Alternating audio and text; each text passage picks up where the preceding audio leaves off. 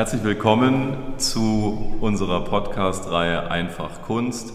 Heute eine ganz besondere Sendung, unsere letzte Sendung vor der Winterpause zusammen mit Sabine Reitel vom Kronacher Kunstverein. Herzlich willkommen. Ich freue mich sehr, dass ich hier sein darf. Wir haben uns dazu äh, entschieden, diesen Podcast gemeinsam zu bestreiten und äh, zeitgenössische Kunst und alte Kunst darin zu verbinden. Wir haben heute einen ganz besonderen Gast, über den ich mich sehr freue. Wir befinden uns im Kranachsaal der Fränkischen Galerie. Vor uns die Kurfürsten von Sachsen und uns gegenüber Herr Karl-Heinz Hoppe. Danke für die Einladung. Sehr gerne. Lieber Herr Hoppe, ich freue mich sehr, dass wir Sie heute hier zu Gast haben dürfen. Sie sind ein ganz spannender Gast. Sie sind nicht nur besonders kunstinteressiert, sondern Sie sammeln auch Kunst, Sie fördern Kunst und Sie sind selbst als Künstler aktiv. Ich darf Sie kurz vorstellen. Geboren am 2.2.1945 in Papitzkreis Cottbus, der Diplom-Ingenieur für Maschinenbau war in seinem beruflichen Leben Geschäftsführer internationaler Unternehmen wie dem bekannten Konzern Corning, war selbst Unternehmer und Unternehmensberater. Und in dieser Funktion war er rund um den Globus unterwegs. Er hat lange in New York, in London, Asien und Südamerika gelebt. Irgendwann kam dann der Sprung vom schönen Ammersee nach Kronach, wo er noch heute mit seiner Frau Friedel lebt. Seine Jugend und seine frühen Erwachsenenjahre verbrachte Karl-Heinz Hoppe in der Eifel. Und da begann auch seine künstlerische Tätigkeit als Autodidakt. Das war 1969 und Karl-Heinz Hoppe war 24 Jahre alt. Bis 1974 beschäftigt er sich mit den Werkstoffen Metall sowie Kunststoff. Er schafft Skulpturen und Wandobjekte. Karl-Heinz Hoppe legt eine künstlerische Blitzkarriere hin, hat viel beachtete Ausstellungen in Köln und Brüssel. Von 1975 bis 1997 legt er dennoch eine künstlerische Pause ein und konzentriert sich auf seinen Beruf als Geschäftsführer und Unternehmer. Vor gut 20 Jahren beginnt er damit, sich wieder auf seine künstlerischen Wurzeln zu besinnen. Er arbeitet an Skulpturen und Wandplastiken. Er verfeinert seine Maltechnik, nimmt Unterricht bei Professor Horst Böhm in Kronach. Seither hat er seine künstlerische Palette um die Malerei erweitert. Was für eine Biografie. Lieber Herr Hoppe, im Vorfeld haben Sie uns erzählt, dass Sie vor vielen Jahren einmal einen echten Kranach zum Kauf oder zur Weitervermittlung angeboten bekommen haben. Können Sie sich noch erinnern, um welchen Kranach es sich dabei handelte? Ja, das kann ich. Das ist das Porträt des Kurfürsten Friedrich des Weisen. Das ist eine glückliche Fügung, Herr Hoppe, denn ich hatte es eingangs ja schon gesagt, wir befinden uns heute im Kranachsaal der Fränkischen Galerie und direkt neben Ihnen an der Wand sehen Sie auch Friedrich den Weisen äh, von Sachsen in einer sehr schönen Porträtfassung von Lukas Kranach und seiner Werkstatt aus dem Jahr 1532. Wie hat es sich angefühlt, Herr Hoppe, einen Kranach in Händen zu halten? Das war für mich die erste Begegnung mit Kranach und ich würde sagen fast eine Ehrfurcht, wenn man, wenn man das sieht und wenn man die, die Historie kennt oder die Geschichte kennt der Kranach-Werkstätten von Kranach. Ich habe mich dann eingelesen und war sehr beeindruckt es hat mich aber auch ein bisschen, hat mir auch ein bisschen Angst verschafft. Angst verschafft dahingehend, dass ich mich mit solch einem Bild befassen darf und muss. Ich wurde gebeten äh, oder mir wurde es angeboten, das Bild. Ich kam natürlich nicht in Frage für eine solche Investition aber dann eine gewisse Angst, dass ich alles richtig mache, wenn ich jetzt versuche, dieses Bild an andere Interessenten weiterzuverkaufen. Und auch die Historie der Kraner Werkstatt ein bisschen besser kennend, Angst davor, dass da irgendwie ein Objekt ist, das nicht echt ist, dass es also eine Fälschung ist.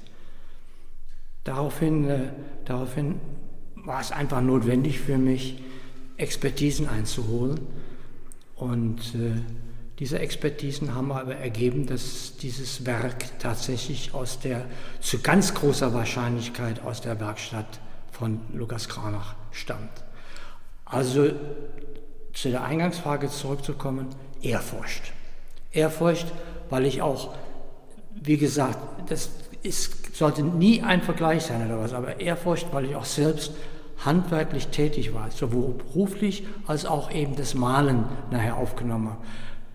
Da, da kam in mir einfach, ja, Ehrfurcht ist der, der, richtige, der richtige Ausdruck. Sowohl Kranach als auch der von ihm dargestellte Friedrich der Weise waren ja auch sehr vielschichtige Persönlichkeiten. Äh, Lukas Kranach als der große Sohn der Stadt Kronach hat ja eine kometenhafte Karriere, könnte man sagen, am Hof in Wittenberg erlebt und äh, ist hochbetagt, dann in Weimar schließlich äh, verstorben in den 1550er Jahren und zählt zu den sicherlich produktivsten Künstlern seiner Zeit mit einem enormen Övre und einem Övre, aber das bis in unsere heutige Zeit zum Bildgedächtnis hört. Also Kranach ist, ist ja nicht wegzudenken aus den Museen. Kranach-Motive finden sich an allen Orten, äh, je nach Couleur sozusagen. Ob man jetzt eher aus dem reformatorischen Lager kommt, dann kennt man seine Kranach-Darstellungen. Äh, ob es seine Aktdarstellungen sind, seine sensationellen Porträts, die es ja früher sogar auf die D-Mark-Scheine, die alten Banknoten noch schafften. Ähm, es sind Ikonen eigentlich unserer Zeit und äh, diese Ehrfurcht, das kann ich auch von meiner Seite bestätigen, als jemand, der ja häufig und oft mit Kunst dieser Güte arbeiten darf, äh, ist absolut nachvollziehbar.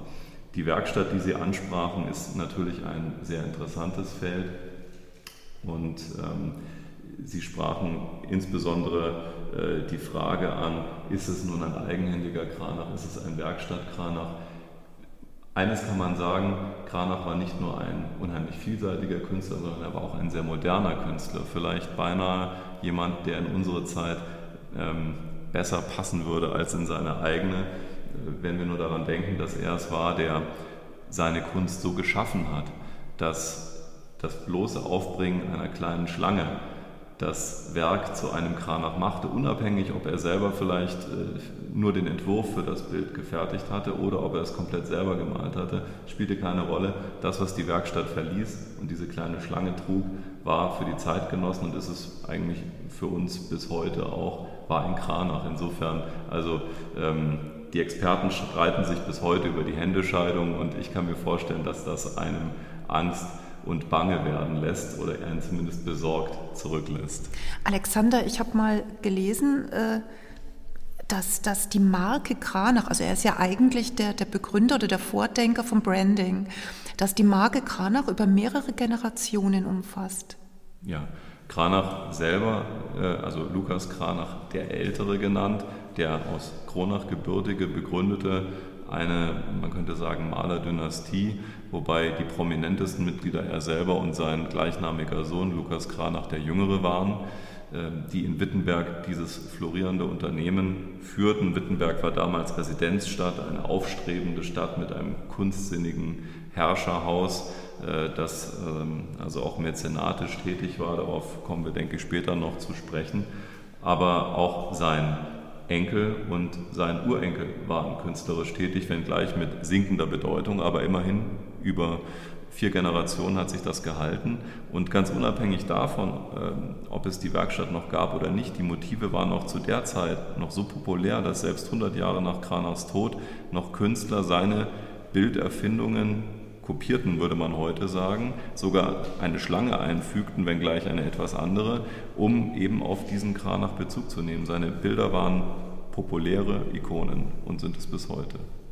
Spannend. Also er war ein Vordenker des modernen Unternehmertums. Karl-Heinz Hoppe, Sie als Unternehmensberater, der international unterwegs war. Sehen Sie da irgendwelche Anknüpfungspunkte? Als Anknüpfungspunkt oder auch etwas, was ich gelernt habe bei der Betrachtung nicht nur des Bildes, sondern nachher auch der Biografie der äh, Kranach-Dynastie, muss man ja oder kann man ja sagen, war diese Unternehmer, diese Unterne der Unternehmergeist verbunden mit der Kreativität, mit der Kunst, mit etwas zu schaffen, was in den Bereich des, der Kunst gehört. Und da habe ich dann nachher auch gedacht, naja, das ist ja äh, um Gottes Willen kein Vergleich mit Kranach, aber etwas, was ich rausgezogen habe, ist, er hat nie nur ein Bild gemalt von einem Motiv, sondern es sind immer mehrere gewesen. Keine Kopien, aber mehrere Ausführungen.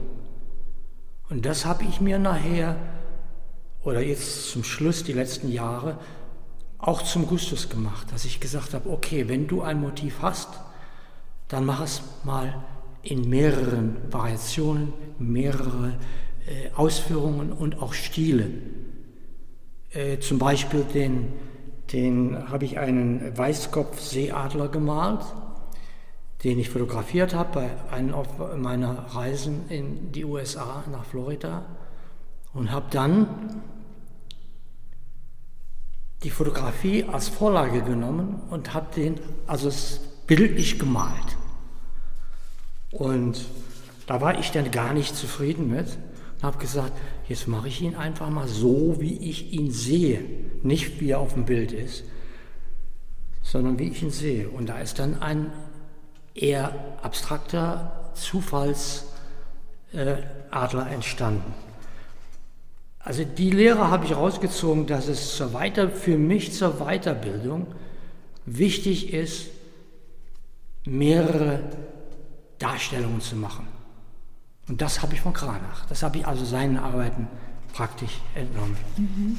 Alexander, wir sprechen ja oft davon, dass Kranach eben ein Vordenker des modernen Unternehmers ist und des Unternehmertums, ein, ein Vordenker in Sachen Diversifikation, Arbeitsteilung. Ja, das kann man definitiv so sagen. Man spricht ja heute von einer Bildermanufaktur in Wittenberg, die er hergestellt hat. Also Manufaktur als Abgrenzung zu einer Fabrik, die ja Maschinen und eine industrielle Fertigung äh, gedanklich voraussetzt, die natürlich damals noch nicht bestand, aber die serielle Herstellung von Bildern, ein arbeitsteiliger Prozess mit mehreren Mitarbeitern, bei denen jeder für bestimmte Bereiche äh, tätig oder verantwortlich war, das war in der Kranach-Werkstatt äh, gang und gäbe. Und man muss, sich ja, äh, man muss ja auch bedenken, dass in dieser Zeit ein, äh, ein Bild ein sehr umfassender Produktionsprozess war. Man musste erstmal das Rohmaterial beschaffen, man brauchte eine Tafel. Kranach malte sehr viel auf Holztafeln, wie die meisten seiner Zeitgenossen, Gott sei Dank muss man sagen, denn die haben all diese Jahrhunderte überdauert. Wir reden ja von beinahe fünf Jahrhunderten. Äh, die uns trennen von seiner Zeit. Er malte natürlich auch auf Leinwand, er war auch neuen Medien gegenüber nicht, nicht äh, abgeneigt.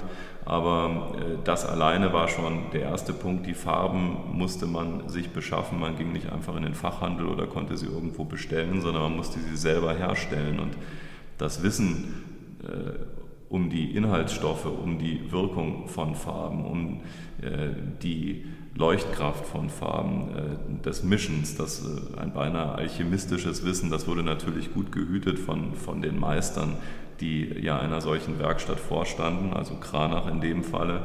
Das alles bis hin zur Komposition ähm, und dann der Ausführung, das war doch ein sehr komplexer Prozess und Kranach, das steht auf seinem Grabstein in Weimar, äh, galt als der schnellste Maler seiner Zeit. Also das, heute würde man das eher negativ ja, konnotieren. Damals galt das als Lob, weil man konnte nicht verstehen, wie ein Künstler in dieser Geschwindigkeit äh, qualitätvolle Kunst, wie man sie von ihm kannte, herstellt.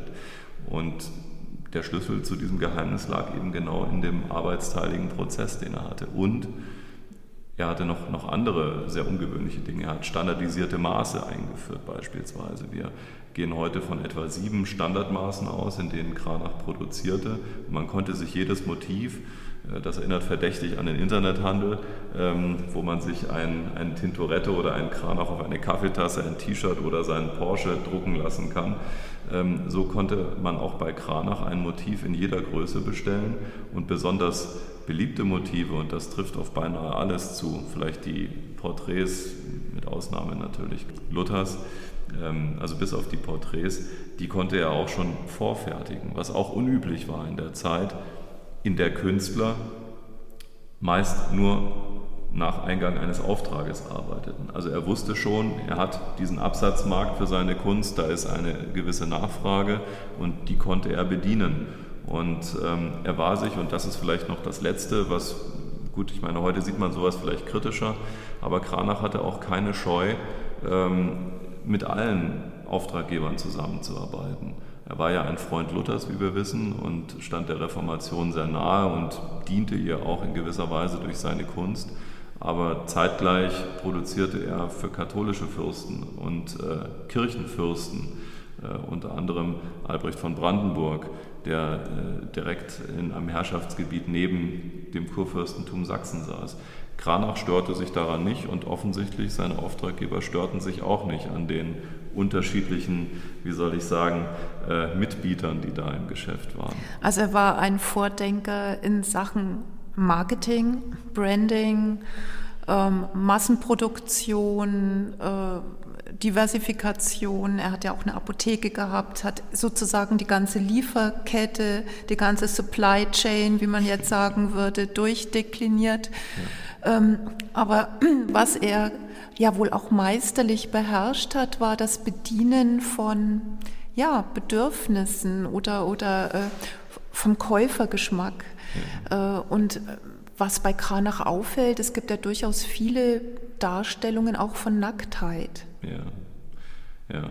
Also er hat äh, einen Bedarf geschaffen, er hat äh, den Bedarf bedient und er war jemand, der sehr genau, gut, wenn man jetzt einen Fürsten als Auftraggeber hat, dann bemüht man sich natürlich, diesen hohen Herrn ähm, glücklich zu machen mit dem, was man tut. Aber bei Kranach geht das also über das Gefallen wollen des Endproduktes hinaus. Kranach hat sehr genau äh, unterschieden, für wen er etwas malt. Also ähm, er, er hat sich äh, auch für den Verwendungszweck natürlich des Bildes ähm, interessiert und hat entsprechend gearbeitet. Also ähm, das ist also etwas sehr Modernes, wie ich finde, dass man, dass man schon genau guckt, für wen mache ich etwas, für welchen Zweck mache ich etwas.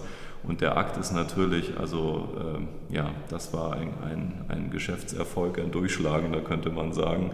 Ähm, seit dem 15. Jahrhundert, eigentlich schon ein bisschen früher, kam ja die antike Mythologie wieder äh, aus den Klosterbibliotheken zurück ins Leben. Die Medici in Florenz haben das gesammelt. Äh, viele Humanisten an den Universitäten, damals Bologna und wo nicht überall, Padua, haben diese alten Schriften studiert und die fanden natürlich auch Einlass in die Kunst. Und Kranach war eben nicht nur ein genialer Unternehmer und Handwerker, sondern er war auch ein Mensch, der sehr nah am Akademischen stand. Er hatte immer eine Nähe zur Universität, zu äh, Humanisten seiner Zeit. Er konnte Lateinisch äh, lesen und schreiben, also er war weit äh, überqualifiziert eigentlich für seine Tätigkeit.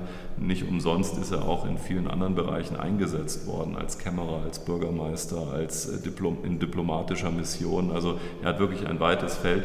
Und Kranach zog aus diesen Stoffen, den mythologischen Stoffen, äh, ja, die Vorlagen für seine großartigen Aktdarstellungen und hat den Akt durch einen sehr geschickten, auch wieder typisch Kranach, durch einen sehr geschickten Kunstgriff zu kleinen moralisierenden Bildern transformiert. Aber ich sage mal, dieser moralisierende Zeigefinger ist so klein, dass man ihn kaum sieht in den Bildern. Er wird verdeckt von der prächtigen Nacktheit.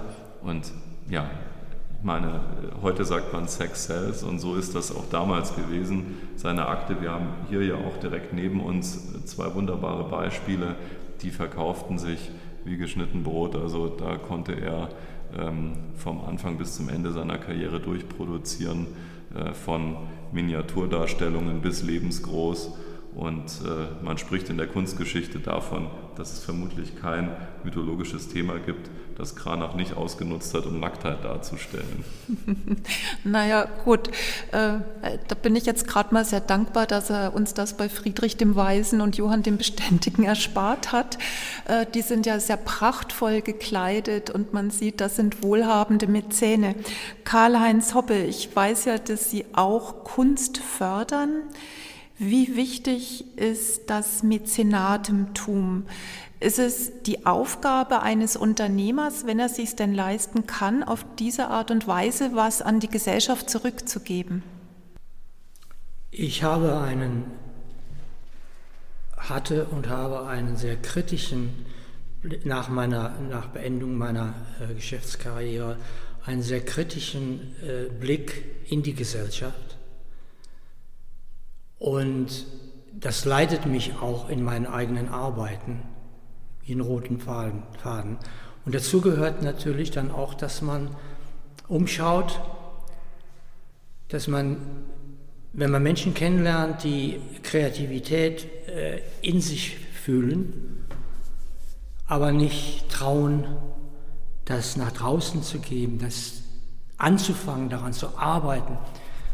Wenn ich also Talent sehe, und es ist mir sehr häufig über den Weg gelaufen, dann habe ich versucht und versuche Kontakt zu erfassen, um diese Talente dahin zu bringen, alt oder jung, dahin zu bringen, dass sie äh, ihre Kreativität auch nach draußen geben, der Gesellschaft zeigen. Das heißt also, ihre Gedanken, nicht nur ihre Gedanken, sondern ihre Kunst raustragen und die Gesellschaft daran teilhaben lässt. Besonders wenn es denn sich um, in mehreren Fällen ist das der Fall, um sehr kritische Künstler handelt, die dann auch in ihren Werken was ausdrücken wollen, sei es der, der Umweltschutz, sei es der, äh, die politische unsichere Situation, kritische Gedanken, sei es die USA im Moment zum Beispiel, Donald Trump äh, als Beispiel genannt. Ich versuche dann diese in meinen Arbeiten, aber auch diesen äh, Menschen da Inputs zu geben, wie man das in den Werken darstellen kann. Das macht mir Freude und das bringt diese Talente auch näher an mich ran die, die freuen sich, dass sie auch da gewissermaßen geführt werden. Sie sind ja nicht nur Mäzen, sondern auch Kunstsammler. Das ist ja eine, eine sinnvolle äh, Paarung, möchte ich meinen. Äh, mich würde interessieren, lieber Herr Hoppe, haben Sie als Sammler eine bestimmte Ausrichtung? Gibt es etwas, was Sie besonders interessiert? Was sammeln Sie? Ich sammle nur Bilder von Menschen, die ich auch selbst getroffen habe. Das heißt also zeitgenössisch. Mit Ausnahme dieser alten Dinge, die ich von den Reisen mitgebracht habe. Aber jetzt, heute, als jetzt in den letzten fünf, sechs, sieben Jahren, es sind alles Künstler, die, äh, die ich selbst getroffen habe. Und das ergibt sich eben, wenn man auf verschiedene Ausstellungen geht, wie jetzt von der äh, Alexandra, die in den Salzbergwerken äh, in Heilbronn äh, eine gute Ausstellung gemacht hat, die auch sehr bekannt ist. Und über sie habe ich dann auch wieder einige osteuropäische Künstler kennengelernt, nicht nur polnische. Und ich habe also, würde sagen, von der Menge her überwiegend Bilder aus dem osteuropäischen Raum. Das hat sich aber einfach ergeben dadurch, weil ich mir als, als Credo gegeben habe, sammle nur das, von Künstlern, die du kennengelernt hast, mit denen du sprechen konntest, mit denen du hinter die Arbeiten gucken konntest, von denen du dann auch ein bisschen Anleitung bekommst, was ist es denn, was du für dich gerne äh, haben würdest, dass du öfters betrachtest.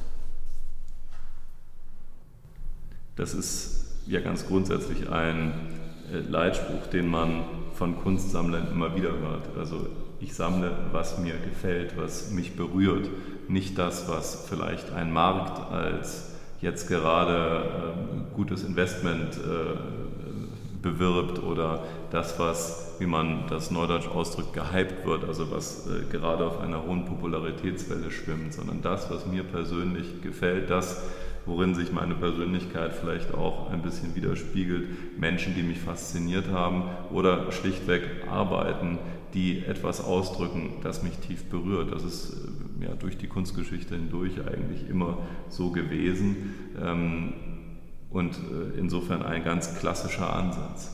Es ist so, dass äh, unsere Sammlung, bei uns, wir haben ein sehr großzügiges Haus, bei uns im ganzen Haus ist. Und wir wollen diese Bilder, wir wollen diese Arbeiten, diese Sammlung, wir wollen sie sehen, wir wollen sie täglich erleben und immer wieder dann erinnert werden an die früher, von früher die Orte, wo wir waren und im, im späteren Zeitpunkt an die Künstler, mit denen wir fruchtbare Unterhaltung hatten und dann die Bilder sehen und sagen, Mensch, die sind doch wirklich, das ist doch unser Leben. Also wir sammeln nur für unser Leben. Investition ist überhaupt kein Punkt, null. Wir haben keine Kinder, wem soll ich was hinterlassen, sondern es ist tatsächlich nur für uns. Wir wollen diese Sammlung leben. Herr Hoppe, Sie haben ja so viele Jahre in den unterschiedlichsten Metropolen der Welt gelebt, gemeinsam mit Ihrer Gattin, immer angespornt durch neue Eindrücke, durch das pulsierende Leben internationaler Großstädte. Noch bis zu diesem Jahr haben Sie mehrere Monate teils in Florida, teils hier im Frankenwald gelebt.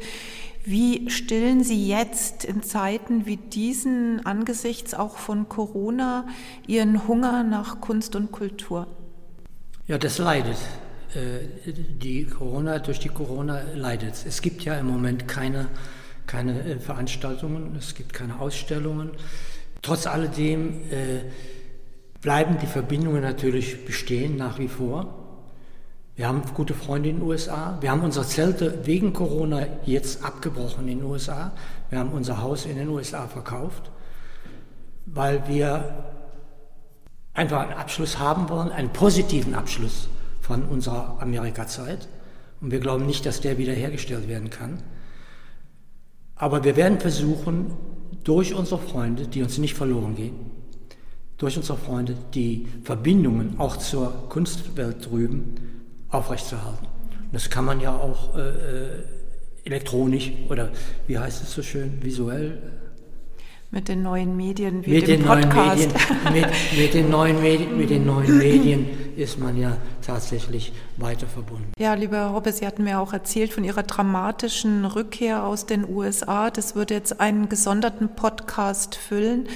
Äh, das war ja wirklich eine ganz spektakuläre Rückreise, die Sie auch hatten gemeinsam mit Ihrer Frau, die ja erstmal gar nicht so einfach funktioniert hat. Also ich weiß, Sie hatten vier Anläufe genommen, um überhaupt noch einen Rückflug zu bekommen.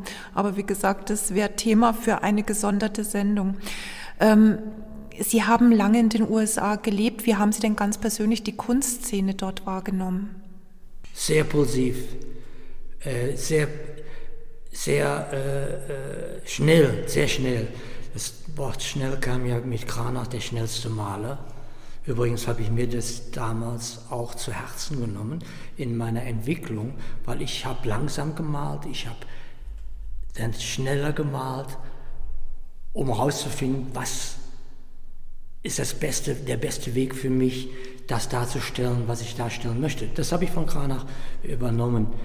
Lassen Sie uns mal äh, genau da einhaken. Sie sind ja auch selber kunstschaffend, nicht nur Kunst interessiert, sondern selber auch ähm, künstlerisch aktiv. Sie haben ja in jungen Jahren schon eigentlich recht erfolgreich als Künstler gestartet, haben dann unterbrochen zugunsten ihrer ja, beruflichen Karriere, zugunsten eines bürgerlichen, in Anführungsstrichen bürgerlichen Berufs. Haben Sie das jemals bedauert? Es war eine Zeit, da habe ich das bedauert. Und das Ganze war auch ein Prozess. Nach diesen erfolgreichen Ausstellungen, nach diesen erfolgreichen Ausstellungen in äh, Köln und in Brüssel, äh, da war ein Gönner oder ein, ein, ein, ein Mäzen, der sich bei mir zu Hause die ganzen äh, zusätzlichen Arbeiten, die ich entwickelt hatte oder ausgearbeitet habe, angesehen hat gesagt, Karl-Heinz, du musst das zu deinem Beruf machen. Du hast du hast so viel Talent, du musst das zu deinem Beruf machen. Und dann habe ich mir das lange überlegt. Die Ausstellungen haben ja auch was eingebracht. Ich habe mir das lange überlegt. Und dann hat meine Frau Friedel zu mir gesagt, Karl-Heinz, bevor ich diese endgültige Entscheidung getroffen habe, Karl-Heinz, ich kenne dich zu gut.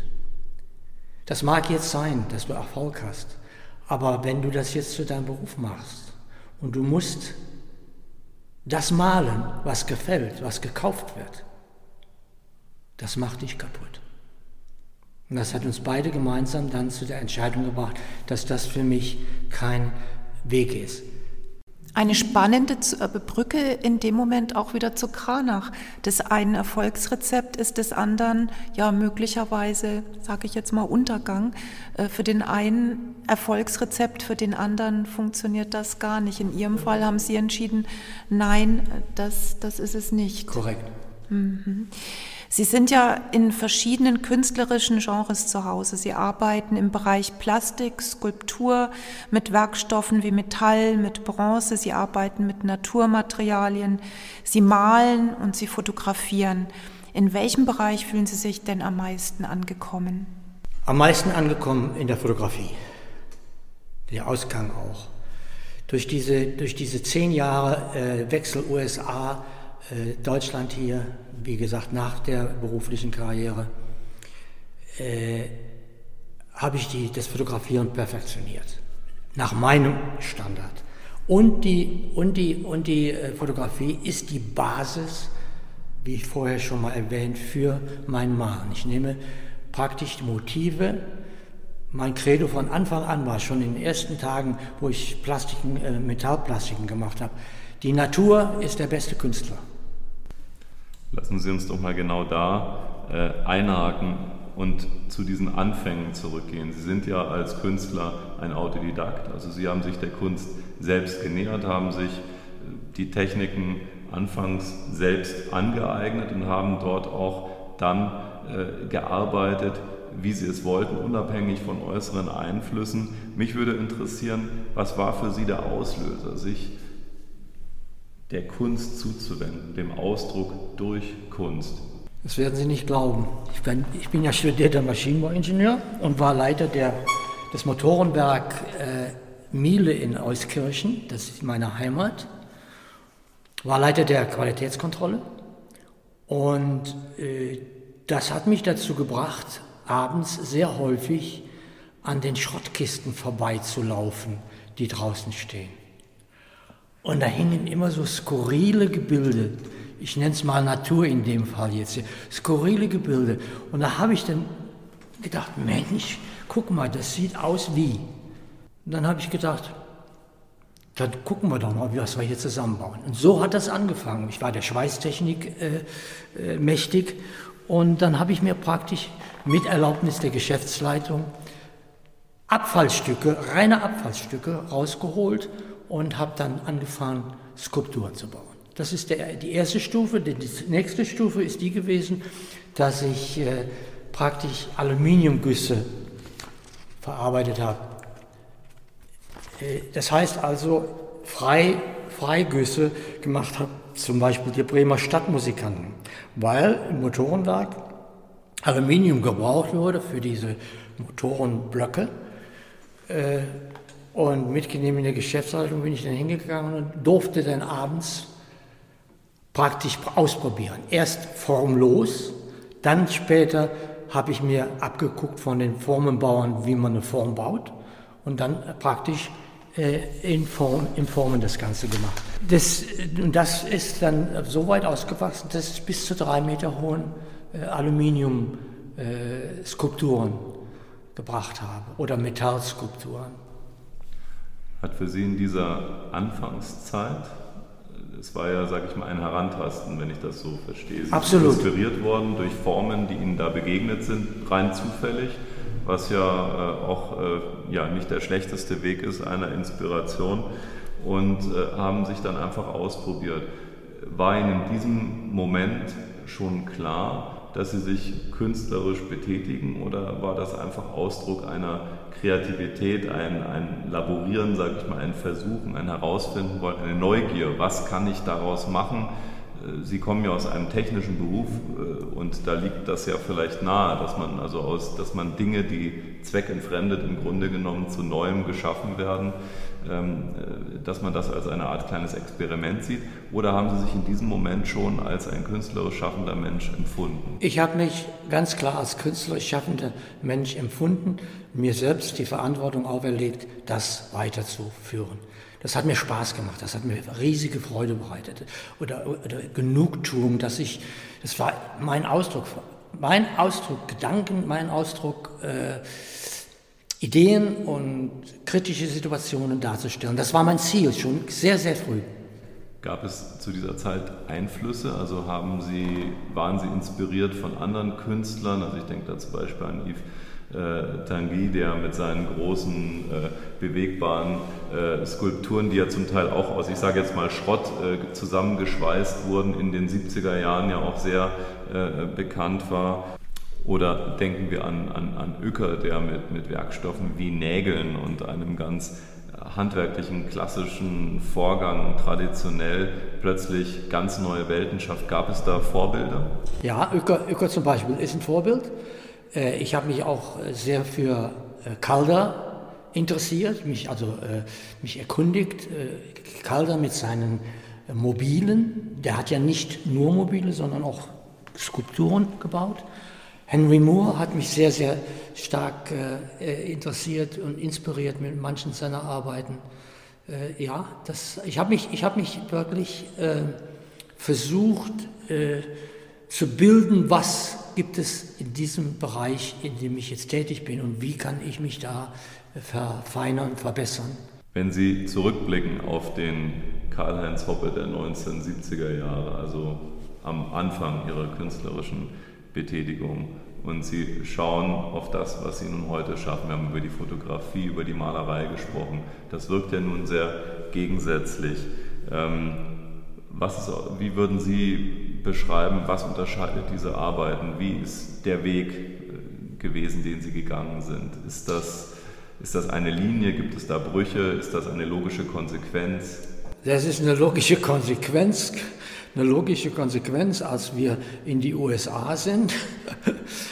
Äh, in die USA sind, da hatte ich kein Atelier, da hatte ich keine, keine Werkstatt und nichts, da konnte ich keine Skulpturen mehr bauen dann habe ich gesagt, naja, okay, dann malst du einfach.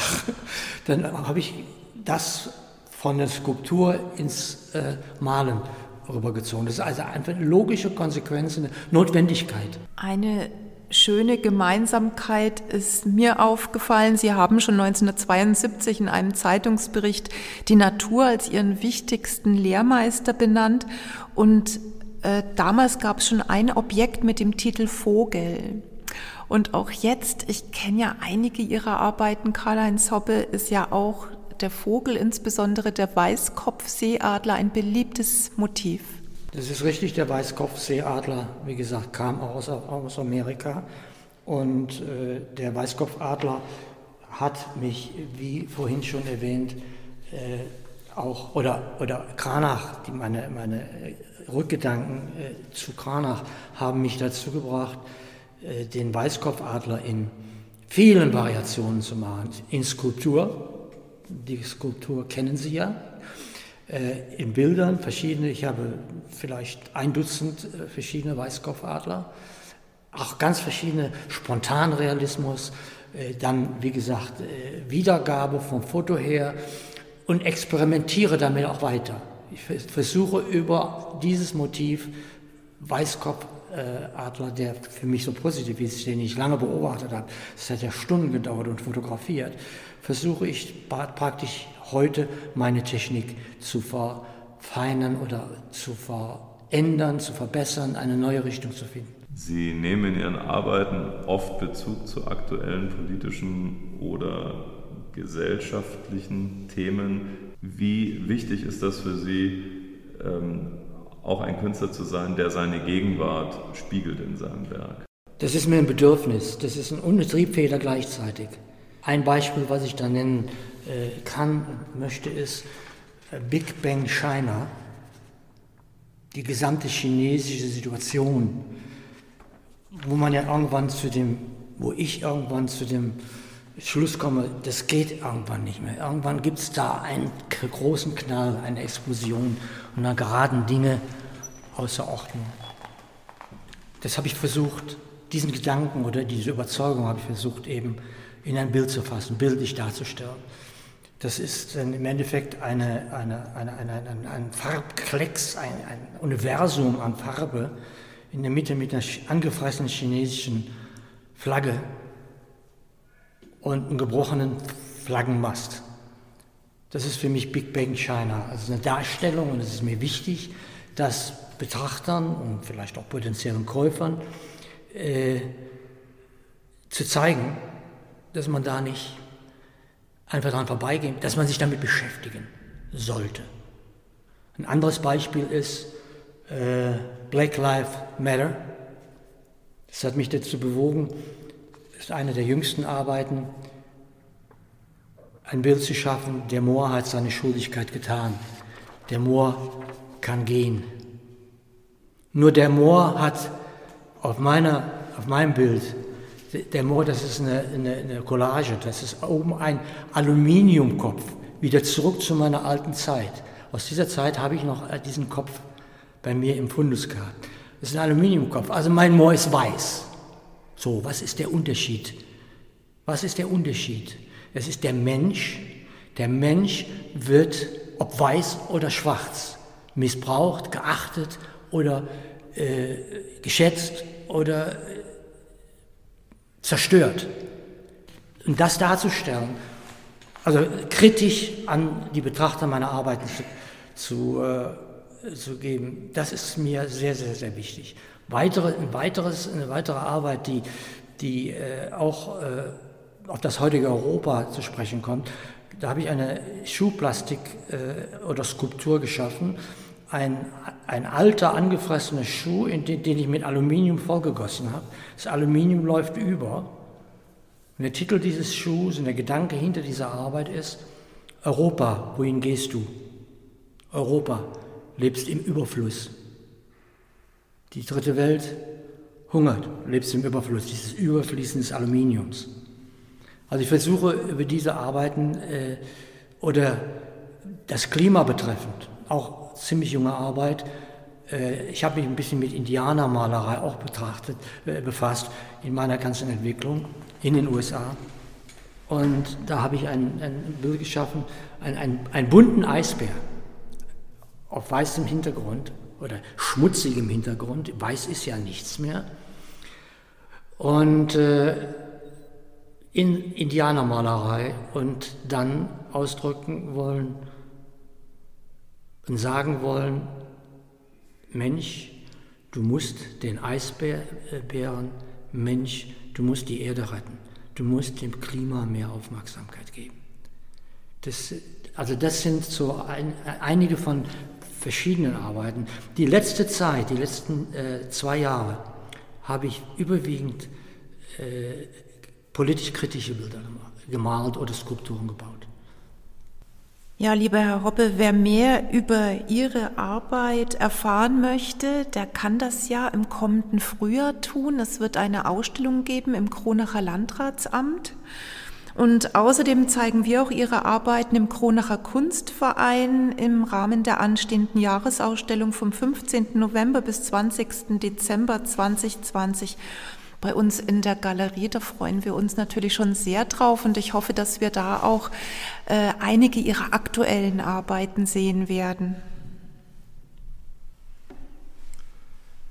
Das bringt uns nun zum Ende dieses Podcasts, dieser ersten Podcast-Saison mit einem weinenden Auge und einem vielleicht auch lachenden Auge. Wir danken Ihnen, dass Sie uns äh, in so großer Zahl gefolgt sind und verabschieden uns mit dieser Sendung in die Winterpause. Sie können uns unsere Reihe im neuen Gewand mit neuen Themen, mit neuen Gästen ab März 2021 auf den gewohnten Plattformen wieder abrufen. Wir wünschen Ihnen eine, einen guten Jahreswechsel. Kommen Sie gut durch diese bewegten Zeiten. Bleiben Sie gesund. Herzlichen Dank für Ihre Aufmerksamkeit und Ihnen, lieber Herr Hoppe, vielen Dank, dass Sie unser Gast zum Ende der Saison gewesen sind und dir, liebe Sabine, für ja, die wunderbare Zusammenarbeit. Bis ich jetzt. danke dir, lieber Alexander, und ich hoffe, dass unseren Zuhörern das Zuhören genauso viel Spaß gemacht hat wie uns beiden die Produktion. Wir haben viel Spaß gehabt, wir haben viel gelacht, wir, ich habe persönlich sehr viel gelernt. Ja, das Programm im Kronacher Kunstverein läuft auch während der Pause jetzt weiter. Nach unserer Jahresausstellung 2020 freuen wir uns auf ein sehr anspruchsvolles und abwechslungsreiches kulturelles Programm im Jahr 2021. Den Auftakt bildet übrigens ab 17. Januar eine ganz spannende Künstlerin, die Schweinfurter Malerin Linde Unrein. Mehr Infos zu unserem Programm rund um Ausstellungen, musikalische Events und literarische Matineen gibt es im Netz unter www.kunstvereinkronach.de und ich freue mich riesig auf ein Wiederhören im März.